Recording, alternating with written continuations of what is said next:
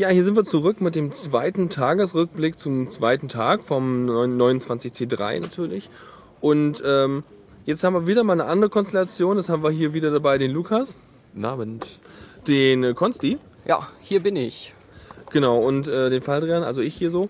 Und ähm, angefangen hat der Tag jedenfalls, also für uns, wir können auch mal erzählen, was wir gestern Abend gemacht haben. Ich meine, wir haben ja irgendwann aufgehört aufzunehmen und ähm, ich glaube danach haben, haben wir dann noch einen Talk gehabt? Weißt du das noch? Wieder so verplant hier. Ich, Ja, äh, hier spontan entscheiden hier.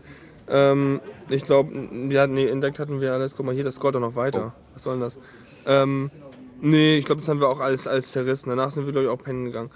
Ja, und, und bezieh- beziehungsweise wir haben uns mit der S-Bahn verfahren, weil die äh, S31 auf, dem, äh, auf der Gegenspur anders fährt als auf der Hin Das liegt an Hinspur. der Zeit. An der Zeit, weil später fährt die anders. Die, die S-Bahn fährt später anders, weil dann. Also, wir hatten das gleiche Problem. Da muss man irgendwie bis Hauptbahnhof fahren und dann noch ein Stück weiter. Also, ja. Ja, haben wir auch festgestellt, als Hauptbahnhof plötzlich alle ausstiegen, ähm, dachten wir uns auch so, hm, wo die wohl hinwollen? Na, sowas. Na egal, auf jeden Fall heute sind wir angefangen mit dem äh, Every Cook. Äh, beziehungsweise wir wollten eigentlich, aber wir waren zu spät. Haben dann noch irgendwie jemanden gehabt, der ganz großartigerweise sein MacBook ähm, auf einem kleinen Tischchen aufgebaut hatte und den Livestream dort abgespielt hat. Und dann haben dort hinter etwa so 15 Leute gestanden, die dann diesen Livestream dort auch glücklicherweise konsumieren konnten.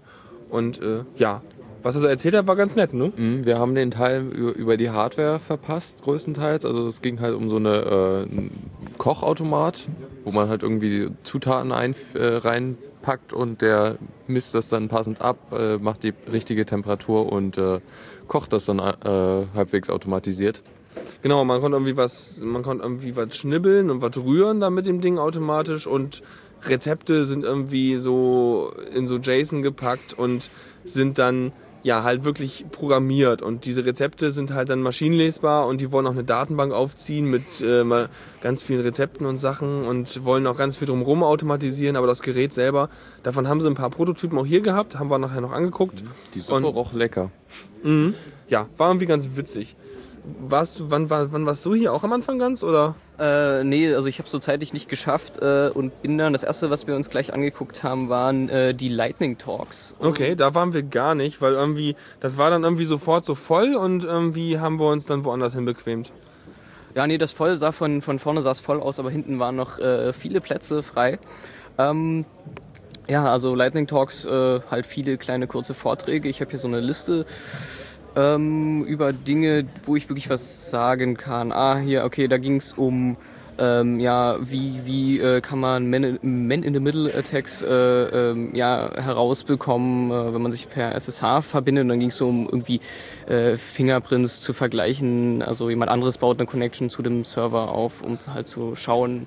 Äh, Kommt mir vor, so wie das um- typische Handwerkszeug, was man eigentlich auch anwenden würde. Der hatte jetzt irgendwie keine spezielle Lösung oder sowas parat, sondern wollte nur noch mal erinnern, wie es eigentlich geht, oder? Äh, das habe ich jetzt gar nicht mehr, äh, mehr so im Kopf, aber es ging so. halt äh, ja, einfach darum, die Fingerprints halt äh, zu vergleichen und zu gucken, Mhm. ob. Und dann ging es halt auch irgendwie drum, wenn das viele Leute machen, um dann äh, äh, den, die Stelle zu finden, wo, wo denn der Man in the Middle sitzt. Achso, okay, um den zu herauszufinden, wo der ist, genau. Genau. Ähm, ja, dann ging es irgendwie um. Weiß nicht, also das sind ja ganz, ganz viele kleine Talks gewesen. Das sind ja irgendwie, das sind ja äh, zwei Stunden so an fünf Minuten Talks. Ja, Äh, ich habe mir bloß die erste Stunde Ach so. angehört, weil wir dann zum nächsten Vortrag sind, aber äh, ich suche jetzt auch bloß die raus, wo ich was äh, dazu sagen Ja, kann. die, die Also, halt in der Gedächtnis genau. geblieben sind. Ne? ähm, was halt wahrscheinlich äh, die meisten sehr lustig fanden, waren, äh, und, und der Vortrag war auch extrem super gehalten. Äh, ja, da ging es um äh, äh, ja, Vibratoren und wie man die fernsteuern kann und, oder mit seinem Smartphone steuern kann und sowas. Über, Übers Internet. Dann sitzt irgendwo Ja, in ja, China jemand und kann da irgendwie dann den Vibrator Nein, es fernsteuern. ging, ging eher um, um Telefonsex und, und, und sowas. Mhm. Ja, genau. Aber der ist halt auch. Ich habe ähm, viele Frauen den Saal verlassen sehen, als der Talk kam.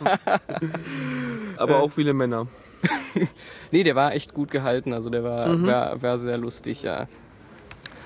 Ähm, ja, das war's, glaube ich, auch Okay. schon äh, Ja. von den. Ach nee, der war noch e- extrem Okay. gut äh, zum, zum Lichtbildausweis. Äh, da ging es halt drum, sich selber so einen Lichtbildausweis äh, äh, machen zu lassen und zu gucken. Also irgendwie, ich habe es nicht ganz verstanden, ob sie jetzt, also sie machen halt keinen nach, sondern sie machen halt einfach einen, einen eigenen und versuchen den halt überall zu verwenden und zu gucken, wie die Leute darauf reagieren. Und das hat halt. Also der sieht dann auch nicht aus wie ein offizieller eigentlich, oder? Genau, genau. Das ist halt äh, ja selbstgemachter und Leute konnten da halt irgendwie in, in Südafrika ins Flugzeug damit steigen und, und so, eine, so, Abgefahren. so eine ganzen Geschichten. Weil es halt aussieht wie ein offizielles Dokument einfach.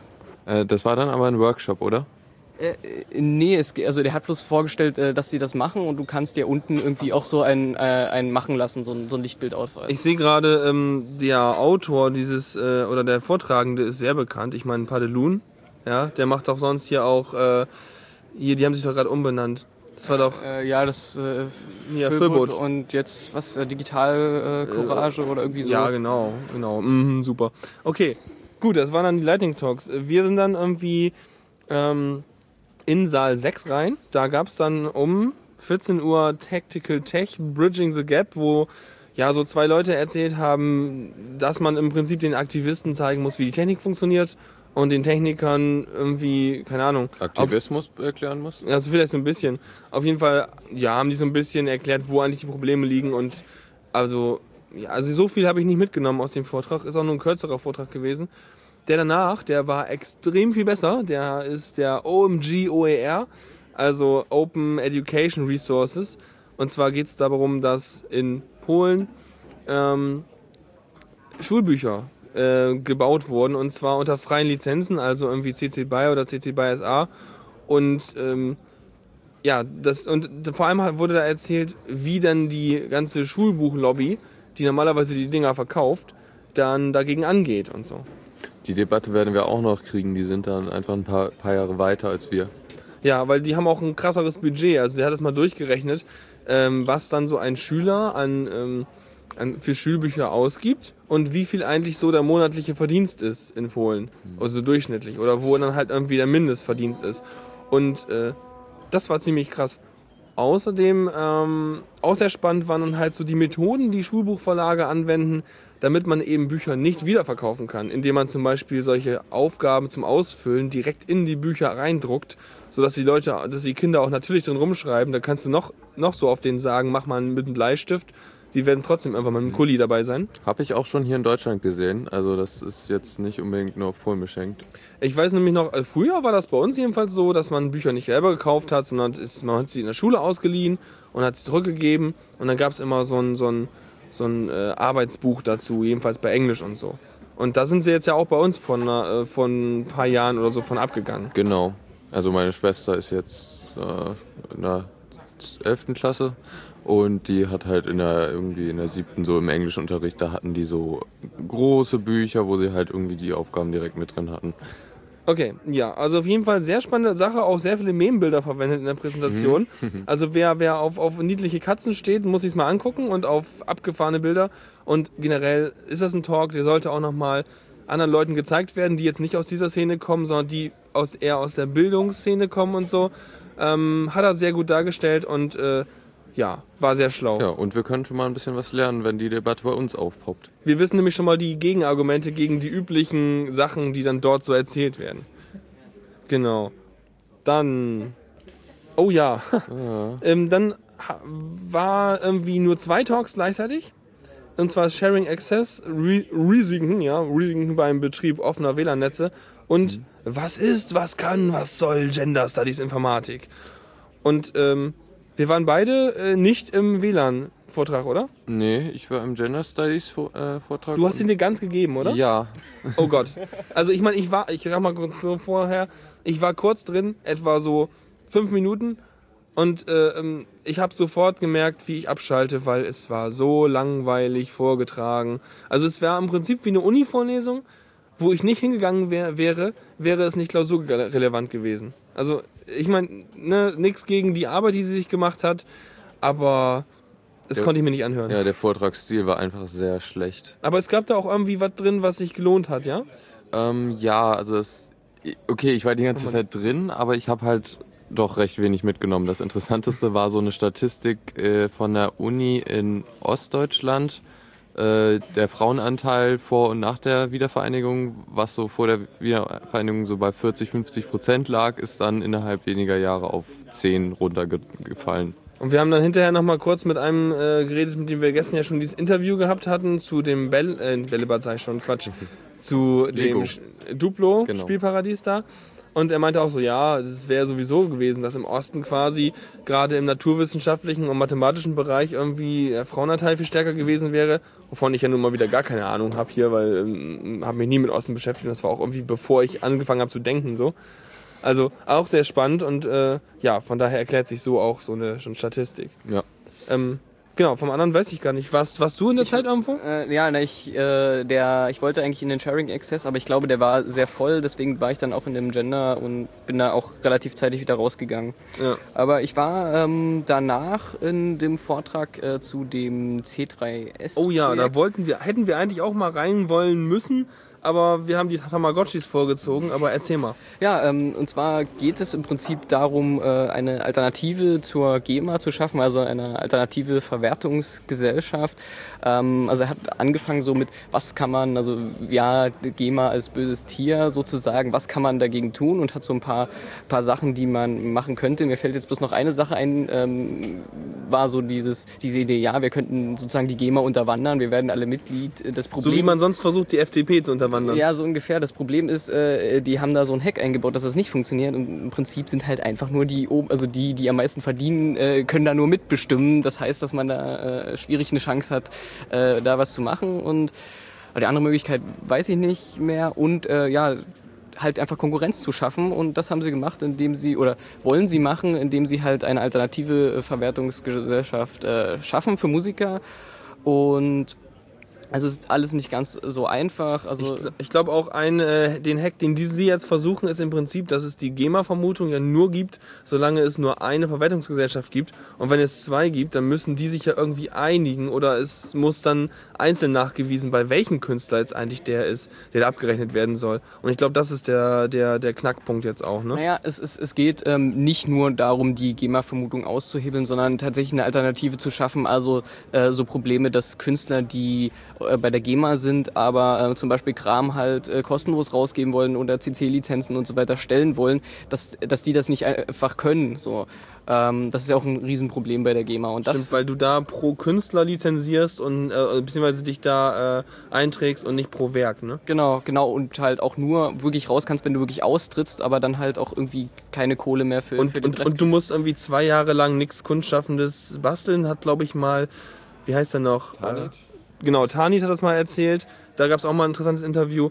Und deswegen, ja, muss man irgendwie zwei Jahre lang irgendwie nichts machen und dann kann man halt irgendwie raus, weil sonst will die GEMA immer noch Ansprüche haben für alles und das verlängert sich irgendwie. Ist ganz eklig. Ja, es ist ja auch so, also das weiß ich jetzt nicht mit den, mit den nichts künstlerisches machen. Das Problem ist ja außerdem auch ähm, irgendwie diese rückwirkend, dass sie halt irgendwie rückwirkend für, für Sachen, wenn du in die GEMA eintrittst und vorher schon was gemacht hast, äh, dafür ja auch irgendwie äh, das für dich verwerten wollen.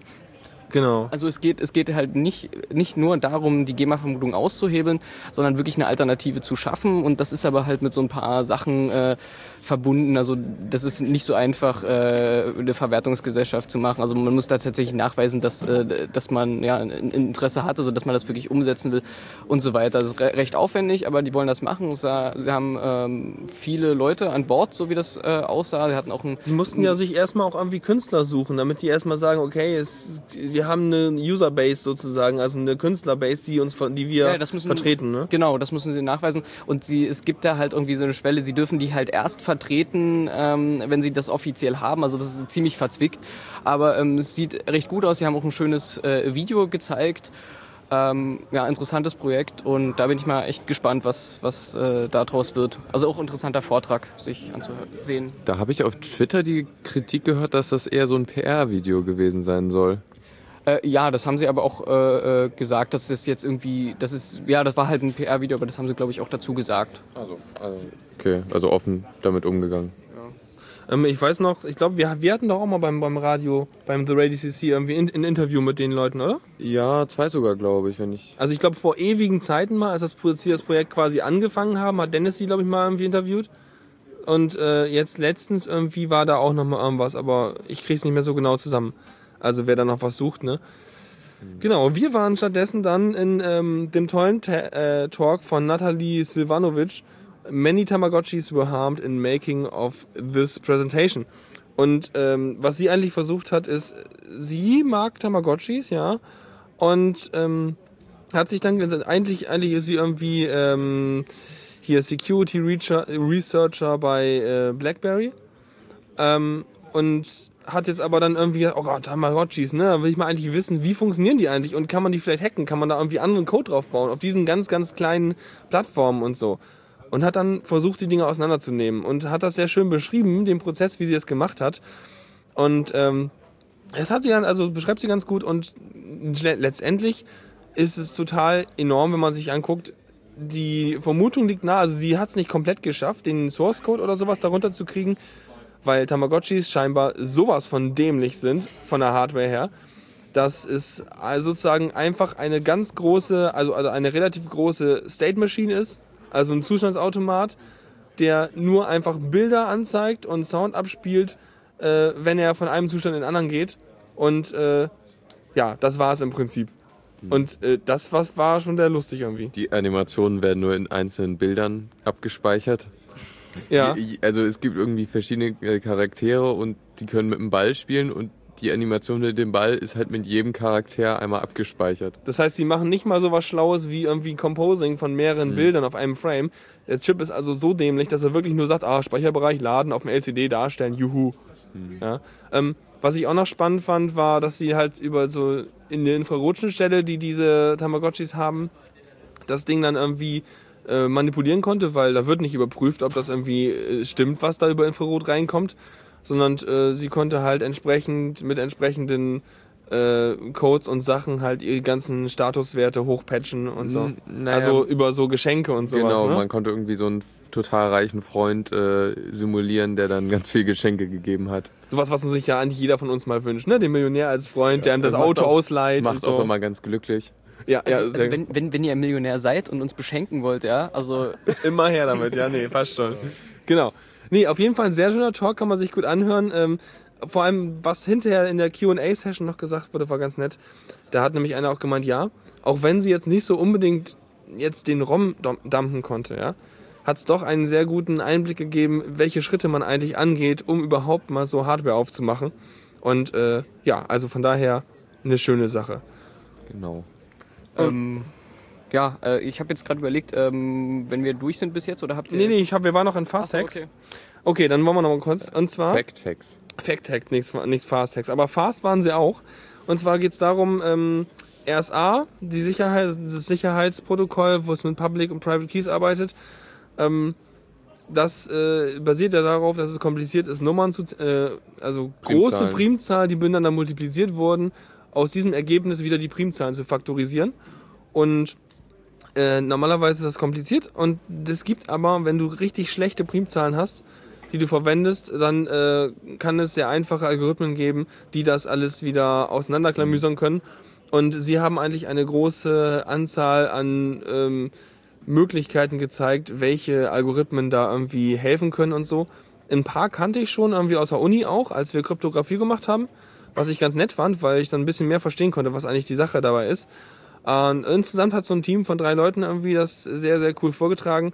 Und äh, ja, ich fand es sehr unterhaltsam. Ja, fand ich auch. Ich habe jetzt nicht ganz so viel verstanden, aber dank me- meines angefangenen Informatikstudiums und Mathe, das war schon Ja, also, sehr also spannend. im Prinzip, also wir haben, also ich weiß auf jeden Fall, dass sich vielleicht einige erinnern werden, dass Debian vor einer ganzen Weile so einen krassen Fehler im SSL-Stack hatte, dass die halt eben da keinen vernünftigen Zufall hatten. Ja. Und ähm, da haben sie halt auch ein bisschen drüber abgezogen und äh, haben aber auch ganz viel gesagt, so, das heißt, du hast echt ein Problem, wenn du Zufallszahlen erzeugen willst an einem Rechner, weil du musst echt dafür sorgen, dass der Rechner halt irgendwie eine Weile läuft oder ganz viel Rauschen reinkriegt. Also im Prinzip keine neuen Probleme, aber sie haben das sehr unterhaltsam und schön zusammengefasst in dem Fact Hacks. Ja, ähm, ich weiß nicht, ähm, ob ihr gestern über den, ob ihr den Cisco-Vortrag. Nee, haben wir nicht. Du meinst, der wäre gut? Äh, ja, der, also ich habe jetzt nicht so viel verstanden, aber wer, wer, die Folien waren super. Es war echt äh, super gehaltener Vortrag. Also allein schon, weil der über den Vortragsstil müsste man sich unbedingt angucken, ja, ja? ja, ja, ge- ge- genau deswegen. Und äh, was gestern auch noch recht interessant war, ähm, war die, da ging es um Privacy bei äh, Car-to-Car Communication und so weiter. Das war, Wie hieß denn der? Ähm, ja, ich glaube so ungefähr so äh, Privacy, äh, eine Car und Future und irgendwie so. Okay. Okay, also da kann man sich auch angucken. Auch gut gehalten oder inhaltlich oder? Ja, war äh, interessante Sachen, wo ich so drüber halt noch nicht nachgedacht habe, wenn man halt irgendwie äh, Informationen mit seinem Auto verteilt, so dass also ging halt drum, gibt ja diese Technik, ja, Autos unterhalten sich quasi, wo Damit man sind und so quasi um die, Gucke, um die äh, Kurve gucken kann, um dann nicht in den Stau aufzufahren Genau, oder genau, sowas. Ne? und, und, und so eine Geschichten. Ähm, und das, äh, dass man da aber halt drauf achten muss, dass man dann nicht in solche äh, Sachen läuft wie, wie Tracking und so weiter, dass halt jeder gucken kann, ah, jetzt fährt schon wieder das Auto vorbei und so weiter. Ja. So eine ganzen Geschichten. Also das war auch äh, echt Was man ja heute schon macht, indem man die Nummernschilder abscannt. Ja, das war dann so das, das Argument dagegen. Ja, passiert ja sowieso. Achso, okay. Okay, aber na, muss man auch nochmal nachgucken. Gut, ähm, dann ist gleich natürlich noch, also wir nehmen jetzt gerade um 22 Uhr auf, ist äh, gleich natürlich noch äh, das, worauf man sich, also worauf, weswegen, also es war eine der Entscheidungen, warum ich überhaupt auf jeden Fall mal zum Kongress wollte damals. So, so banal das klingt, aber gleich ist noch Hacker Jeopardy und ähm, da bin ich auch schon gespannt, wie sie es diesmal in dieser Halle verbocken, äh, hinkriegen. Ähm, und äh, ja, braucht man eigentlich nicht so viel zu sagen. Bin mal gespannt. Vielleicht hat der Umzug sie mal dazu gezwungen, die, äh, die Software zu aktualisieren. Na gut. Ja, würde ich sagen, dann wäre es das auch erstmal für heute jetzt, glaube ich. Oder außerdem, ähm, ansonsten hast du sonst irgendwie hier spannende Sachen gesehen oder irgendwie. Ja, nee, ich muss einfach da sagen, dass die Location echt super ist. Also das ist. Oh, und die, die, der große Saal ist echt beeindruckend groß. Ja, ich, ich sage auch mal, der große Saal ist richtig groß. Da glaube ich, werden wir, das wird ja so der Stresstest heute Abend mit dem Jeopardy und sonst mit dem äh, Jahres, äh, Quatsch, mit dem Fnord, Nord Jahresrückblick, ja. genau. Ähm, da werden wir es ja sehen, aber ich denke mal, das wird sogar das aushalten. Ansonsten muss ich aber sagen, dass äh, Saal 4 geht noch von der Größe her. Das ist, aber war auch schon mal voll und Leute mussten warten. Und Saal 6 ist verhältnismäßig klein. Also der war auch schon echt überfüllt und draußen haben halt irgendwie nochmal irgendwie 40 Leute gestanden, die eigentlich es hätten sehen wollen. Ja, es ist also eher andersrum als in Berlin, wo die kleineren Säle in der Regel halt da immer noch ein bisschen Platz war und der große eigentlich überfüllt war. Das ist jetzt eher andersrum. Also der, der Saal sieht, äh, ähm, obwohl viele Leute drin sind, äh, sind relativ leer aus teilweise. Ja, irgendwie haben die interessa interessante Spacing zwischen den Stühlen. Also das, das wirkt interessant. Nee, aber auf jeden Fall muss ich sagen, die Location gefällt mir auch einfach gut, weil man hat hier viel Platz. Woran sie noch arbeiten könnten, sind mehr Stühle und Sitzgelegenheiten hier im ganzen Space verteilt. Man kann Weil- sich aber auch auf dem Fußboden sitzen, das ist Teppich hier. Ja, und deswegen haben wir auch eine relativ gute Akustik hier, was äh, ich echt nice, nice finde. So. Ja. Alles klar, dann würde ich sagen, sind wir durch für heute und äh, genau, den Rest kriegt ihr dann halt wieder morgen, so wie es Jeopardy war, aber das guckt ihr euch jetzt wahrscheinlich sowieso live an oder beziehungsweise habt ihr schon live gesehen, wenn das hier on air geht. Und äh, würde ich sagen, äh, ja, tschüss und bis morgen so, ne? Tschüssi. Jo, tschüss.